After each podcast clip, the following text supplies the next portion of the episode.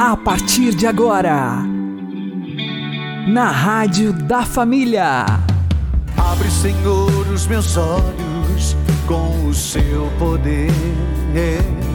Caminhando com Jesus. Acredite, se Deus é por nós, quem será contra nós?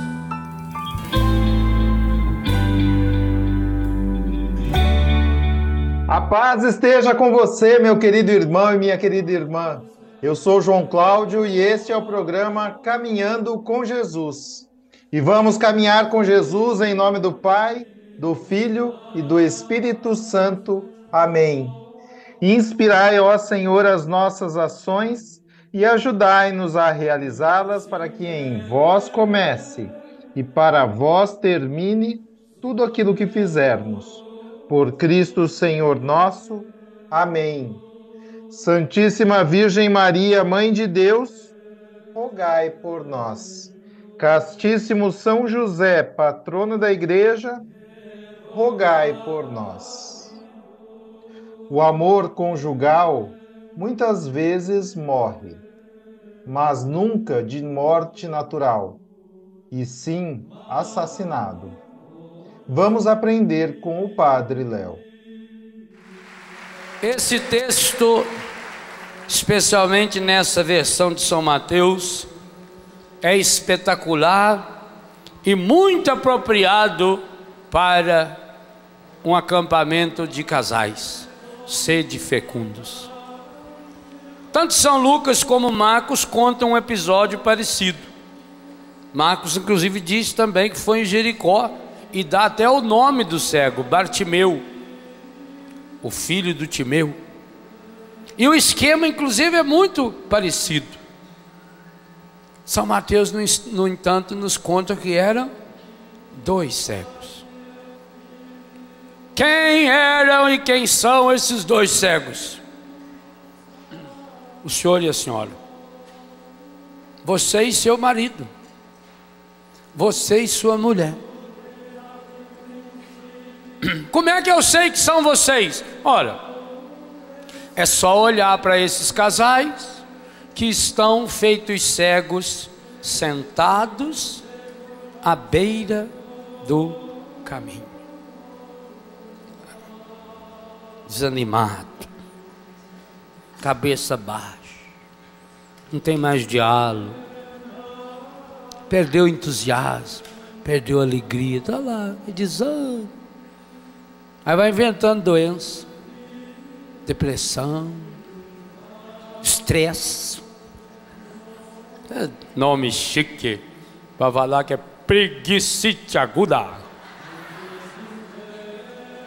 Por que será que esses casais estão lá acomodados?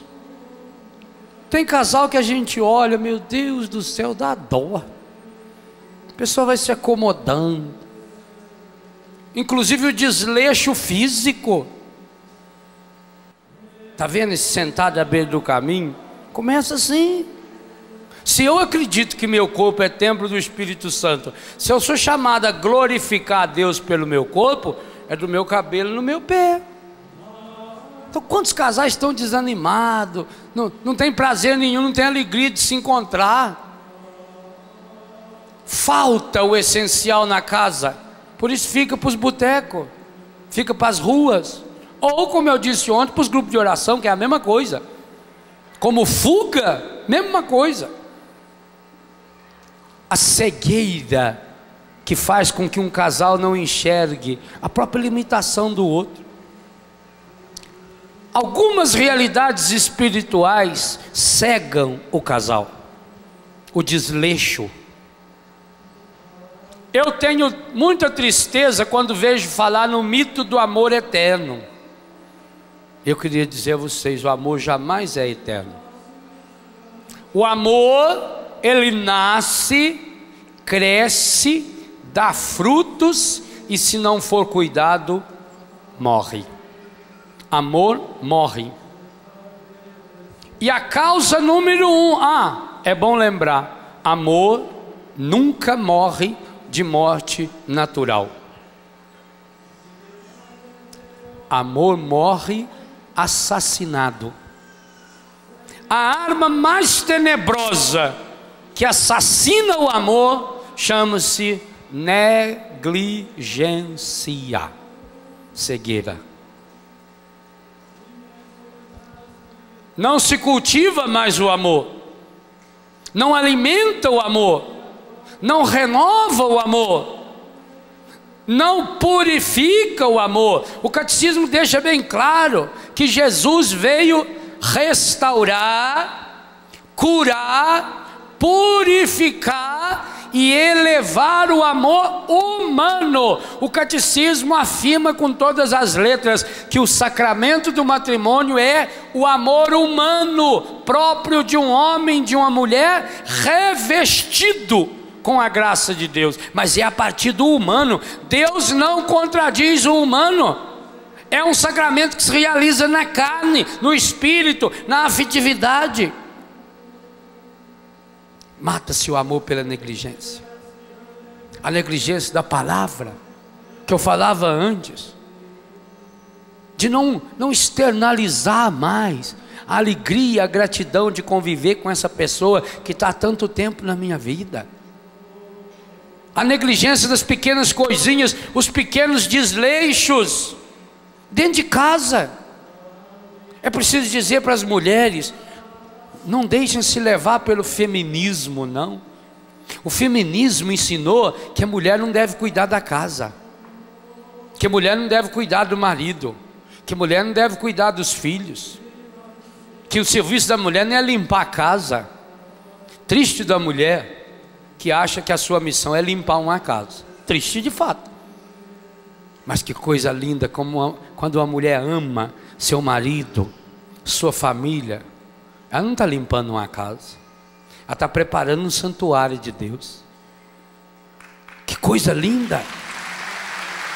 Que oração de cura poderosa! Uma mulher, antigamente muito mais do que hoje, hoje tem máquina, tem tudo. Antigamente não tinha máquina, para lavar roupa era na mão, não tinha esses detergentes. Tanto que ela deixava a roupa de molho, tinha que ter um gramadinho assim para quarar as roupas, né? Quando era uma roupa muito encadida, tinha que ferver e cozinhar a roupa lá naquele tacho. Arrumou um pau e levantava aquela casa encebada do marido. Trabalhava na roça, que barro vermelho. Trabalhava na, capinando fumo. Deus o livre que ficava preto. E a mulher ali, que coisa linda, isso é uma oração de cura fabulosa. Uma mulher que está lá esfregando o colarinho da camisa, que ficava sujo, fácil, até do cada sujeira, que não, não tinha asfalto, não tinha nada, tudo estrada de terra. Colarinho, enche, ficava encardido. A mulher ia lá lavar. Com cuidado, porque ela sabia o preço daquela camisa, que era difícil comprar. Levava-se um ano inteiro para comprar uma camisa, para comprar um par de sapato para fazer uma calça. Você para juntar dinheiro para comprar aí dois metros quarenta infestado de pano para poder fazer duas calças. Olha, era dureza. Então cuidava. A mulher. Mas, gente, enquanto ela está lavando aquela roupa, o inconsciente dela está dizendo: Eu amo meu marido. Ela está passando coisa boa para o marido. Ela não está só tirando a sujeira, não. Ela estava tirando o estresse. Por que, que esse povo da roça não tem estresse? Vá lá no Biguá, na Barra, na nossa região, que a, a mulher teve lá 18 filhos, 22. Trabalhou a vida inteira na roça. Casa pobre, chão de batido de terra, buscar água na bica. Vê se tinha tempo para ter depressão. Não tem tempo. Mas também porque a vida conjugal era harmônica. Um cuidava do outro. Olha como o marido punha a mão nas coisas da sua casa. Ele vinha lá da horta, passava lá, já trazia uma cabeça de alface que ele plantou, que ele cuidou. Era a mão dele, era canal de cura.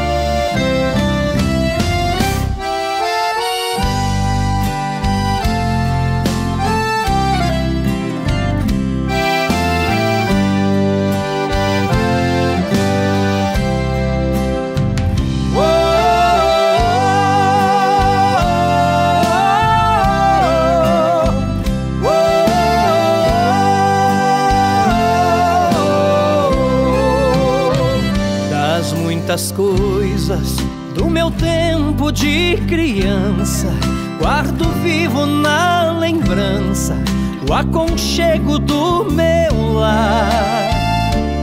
No fim da tarde, quando tudo se aquietava, a família se ajeitava lá no alpendre a conversar.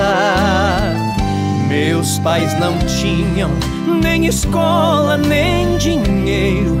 Todo dia, o ano inteiro, trabalhavam sem parar. Faltava tudo, mas a gente nem ligava. O importante não faltava, seu sorriso e seu olhar.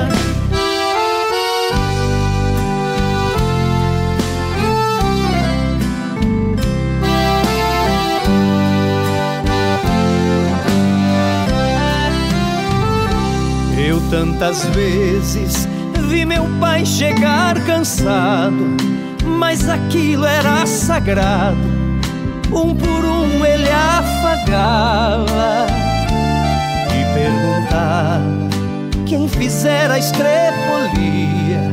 E a mamãe nos defendia, tudo aos poucos se ajeitava.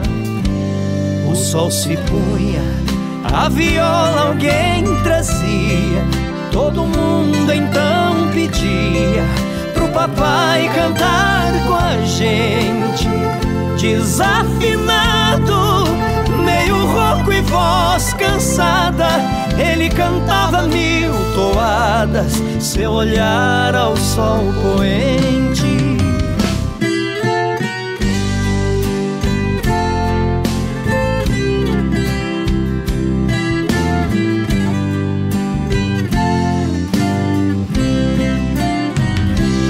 Passou o tempo, hoje eu vejo a maravilha de se ter uma família quando tantos não a têm. Agora falam do desquite do divórcio. O amor virou consórcio, compromisso de ninguém. E há tantos filhos que bem mais do que um palácio gostariam de um abraço e do carinho entre seus pais. Se os pais amassem, o divórcio não viria. Chame a isso de utopia. Eu a isso chamo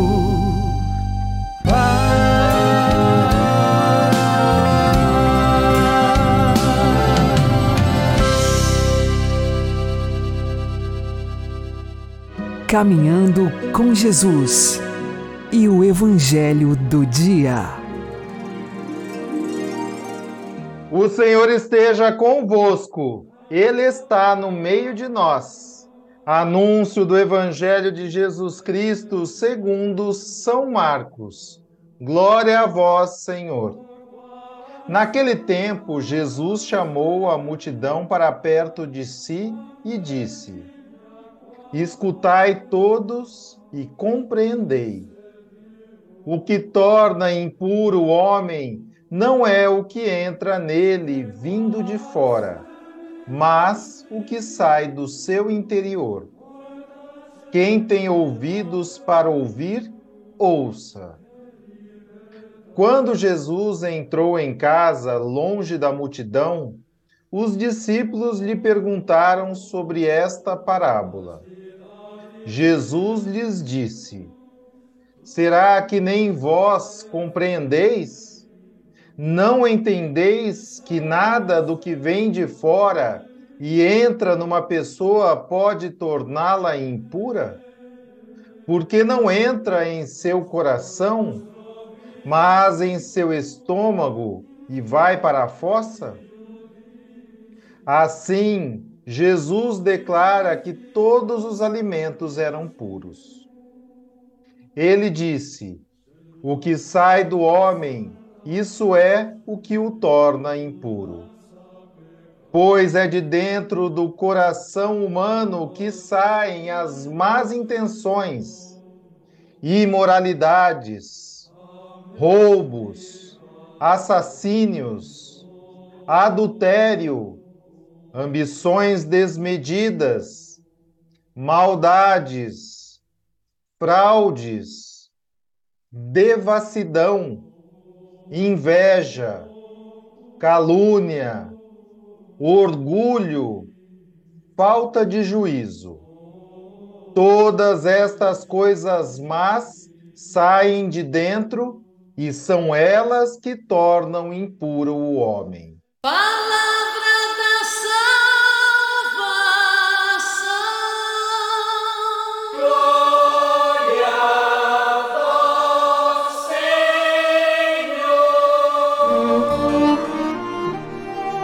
Agora, a homilia diária com o Padre Paulo Ricardo.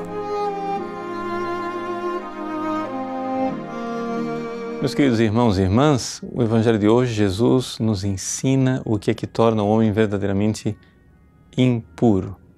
E é aquilo que sai do coração. Veja, vamos um pouco é, olhar esse ensinamento de Jesus.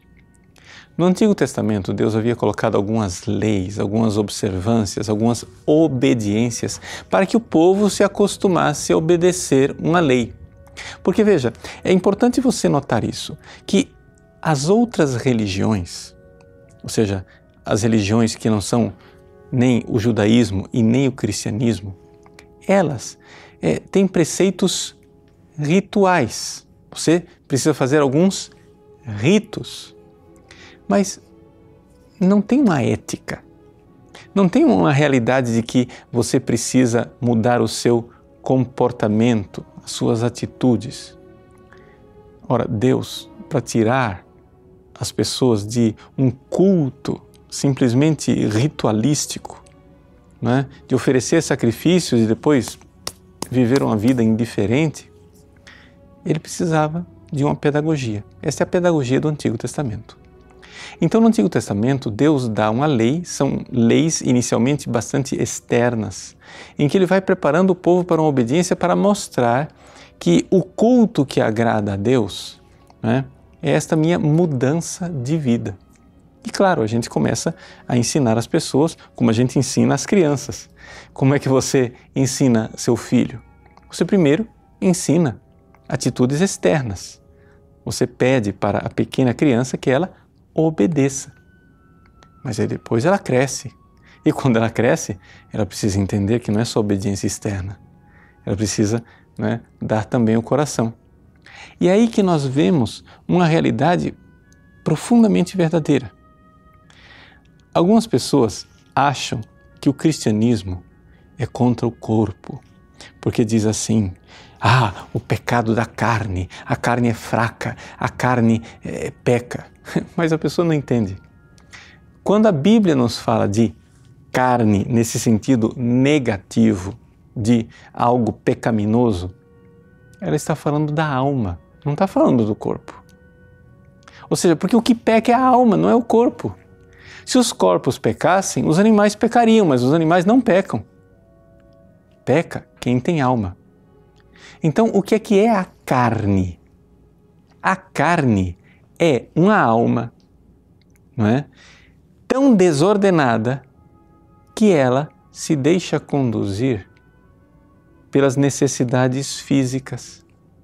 Ela está tão serva, ela está tão escrava dos prazeres do corpo que esta alma recebe o nome de carne.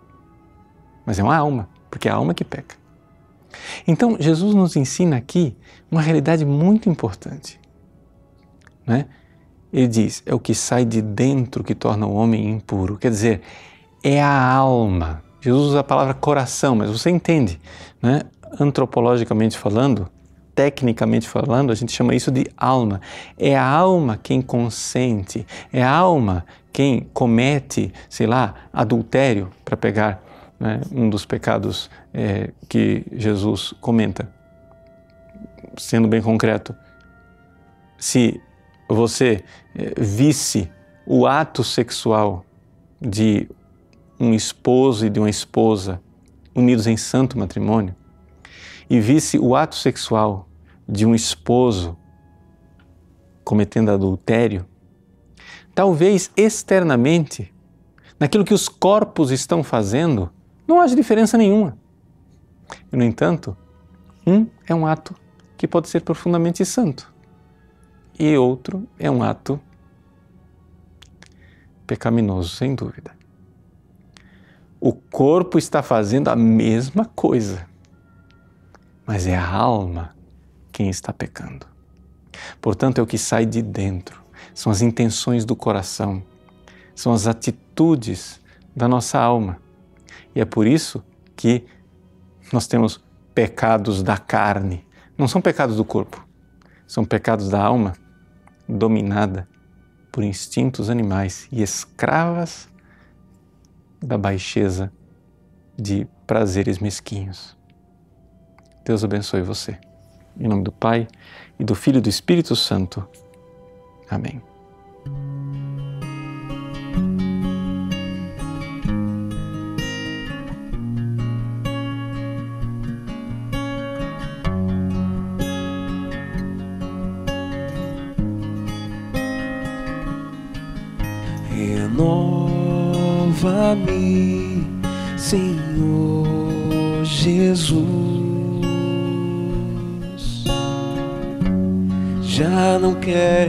Ser igual. Renova-me,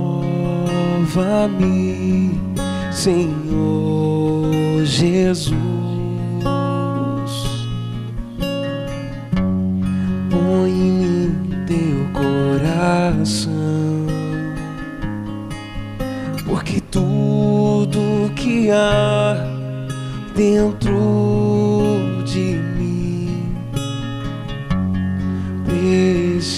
precisa ser mudado, Senhor, porque tudo que há dentro do meu coração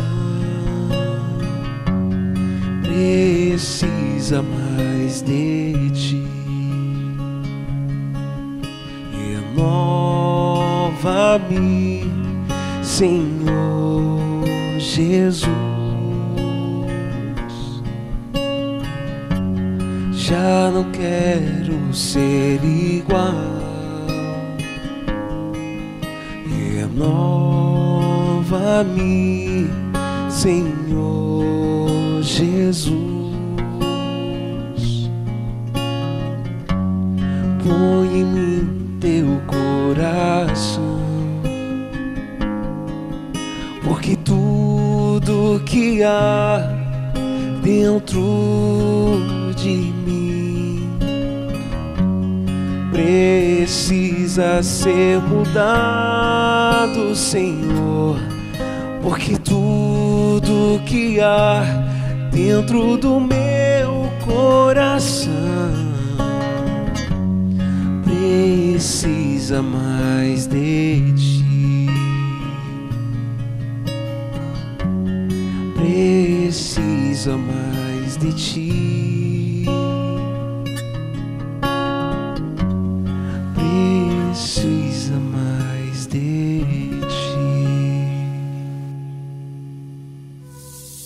Agora você ouve o Catecismo da Igreja Católica.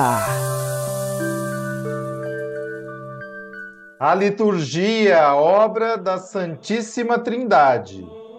O Pai, fonte e fim da liturgia. Parágrafos 1081 e 1082. As bênçãos divinas manifestam-se em acontecimentos maravilhosos e salvíficos. O nascimento de Isaque, a saída do Egito, Páscoa e Êxodo, o dom da terra prometida, a eleição de Davi, a presença de Deus no templo, o exílio purificador e o regresso do pequeno resto. A lei, os profetas e os salmos que entretecem a liturgia do povo eleito, se por um lado recordam essas bênçãos divinas, por outro, respondem-lhes com as bênçãos de louvor e ação de graças. Na liturgia da Igreja, a bênção divina é plenamente revelada e comunicada. O Pai é reconhecido e adorado como a fonte e o fim de todas as bênçãos da criação e da salvação. No seu Verbo, encarnado, morto e ressuscitado por nós, ele cumula-nos das suas bênçãos e por ele derrama nos nossos corações o dom que encerra todos os dons, o Espírito Santo.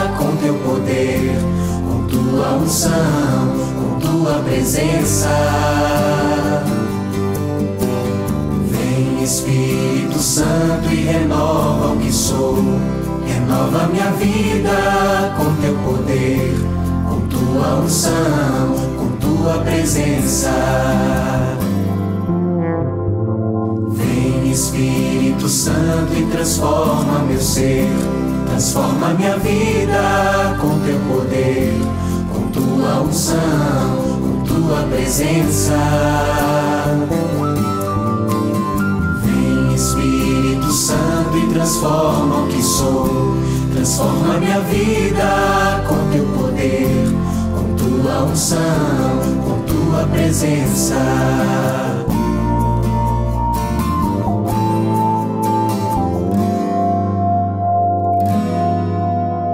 Vem Espírito Santo, ilumina meu ser Ilumina minha vida com teu poder, com tua unção, com tua presença.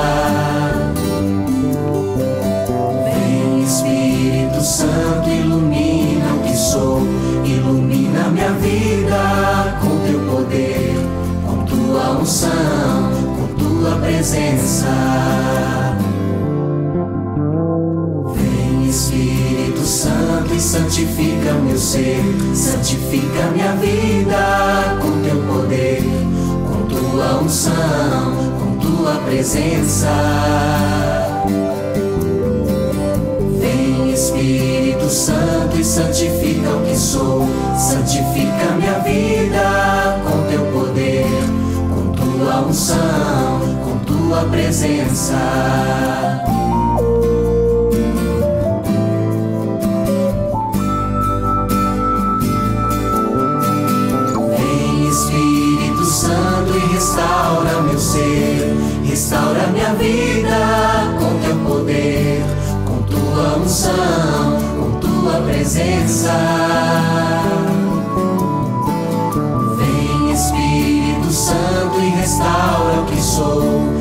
Restaura minha vida com teu poder, com tua unção, com tua presença. Com tua presença tua presença, com tua presença, com tua presença.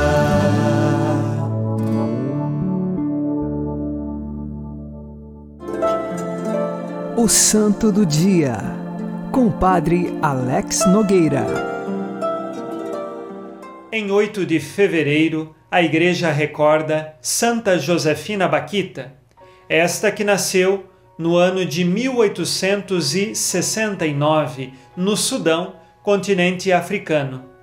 O seu nome Baquita lhe foi dado por aqueles que a compraram como escrava, significa afortunada. Isto porque na infância ela sofreu muito com as torturas e com a escravidão e por isso esqueceu de seu próprio nome, tamanho foram os traumas na época de sua infância. Quando adolescente, ela foi vendida ao cônsul italiano e este, a levando para a Itália na viagem, tinha um casal de amigos que estavam nesta viagem e gostaram muito de Baquita. Desse modo, esta família foi presenteada com Baquita. Ela se tornou a babá das duas filhas desta família italiana. E numa ocasião, esta mesma família tinha que voltar para a África e pensaram em não levar as duas filhas. E por isso deixaram as filhas sob o cuidado de Baquita num convento das Irmãs de Santa Madalena de Canossa.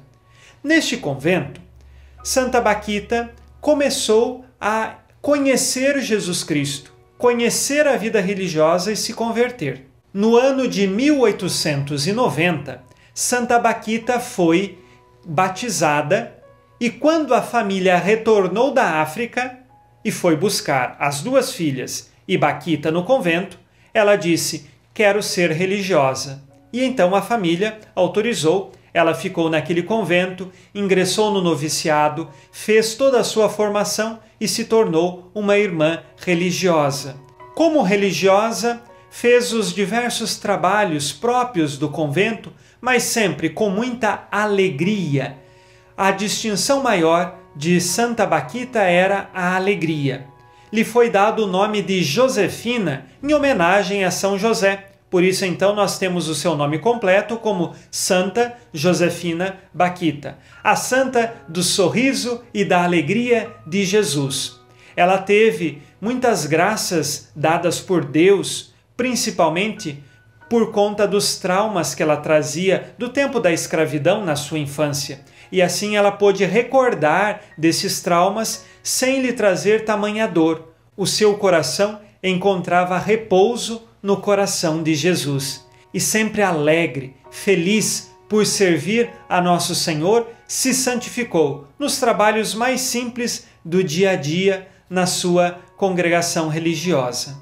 No final de sua vida, ela passou por uma grande enfermidade, e tamanha era a sua dor, e mesmo lá, naquela cama, prostrada de dores, ela sorria e se apresentava como serva de Jesus Cristo, chamava Jesus de seu patrão e estava pronta para servi-lo mesmo diante da enfermidade e das dores. Ela morreu no ano de 1947 e depois de sua morte, muitos pediram a sua intercessão e alcançaram inúmeras curas e graças.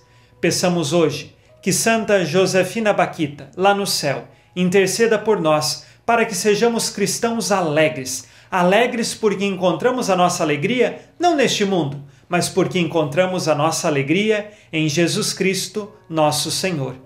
Santa Josefina Baquita, rogai por nós.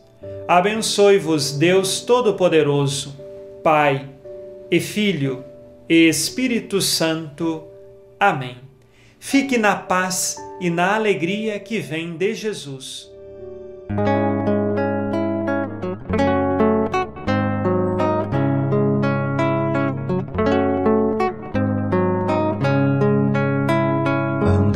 Sem temor pela vida e sentir o valor de se ter liberdade, poder abraçar um amigo e sentir o calor de uma grande amizade.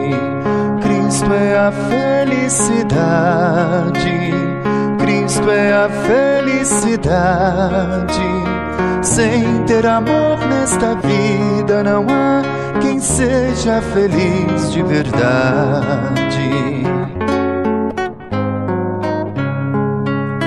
Saber que jamais se perde a ilusão, saber perdoar com bondade, sorrir com a paz de criança e olhar para o sol que começa a brilhar. Cristo é a felicidade, É a felicidade. Sem ter amor nesta vida não há quem seja feliz de verdade.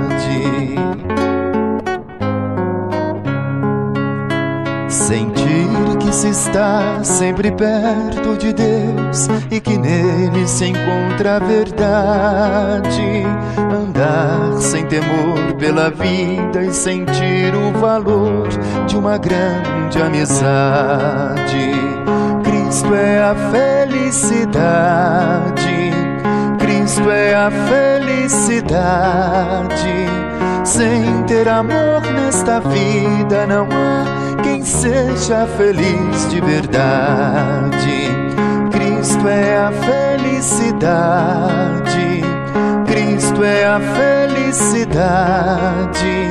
Sem ter amor nesta vida não há quem seja feliz de verdade.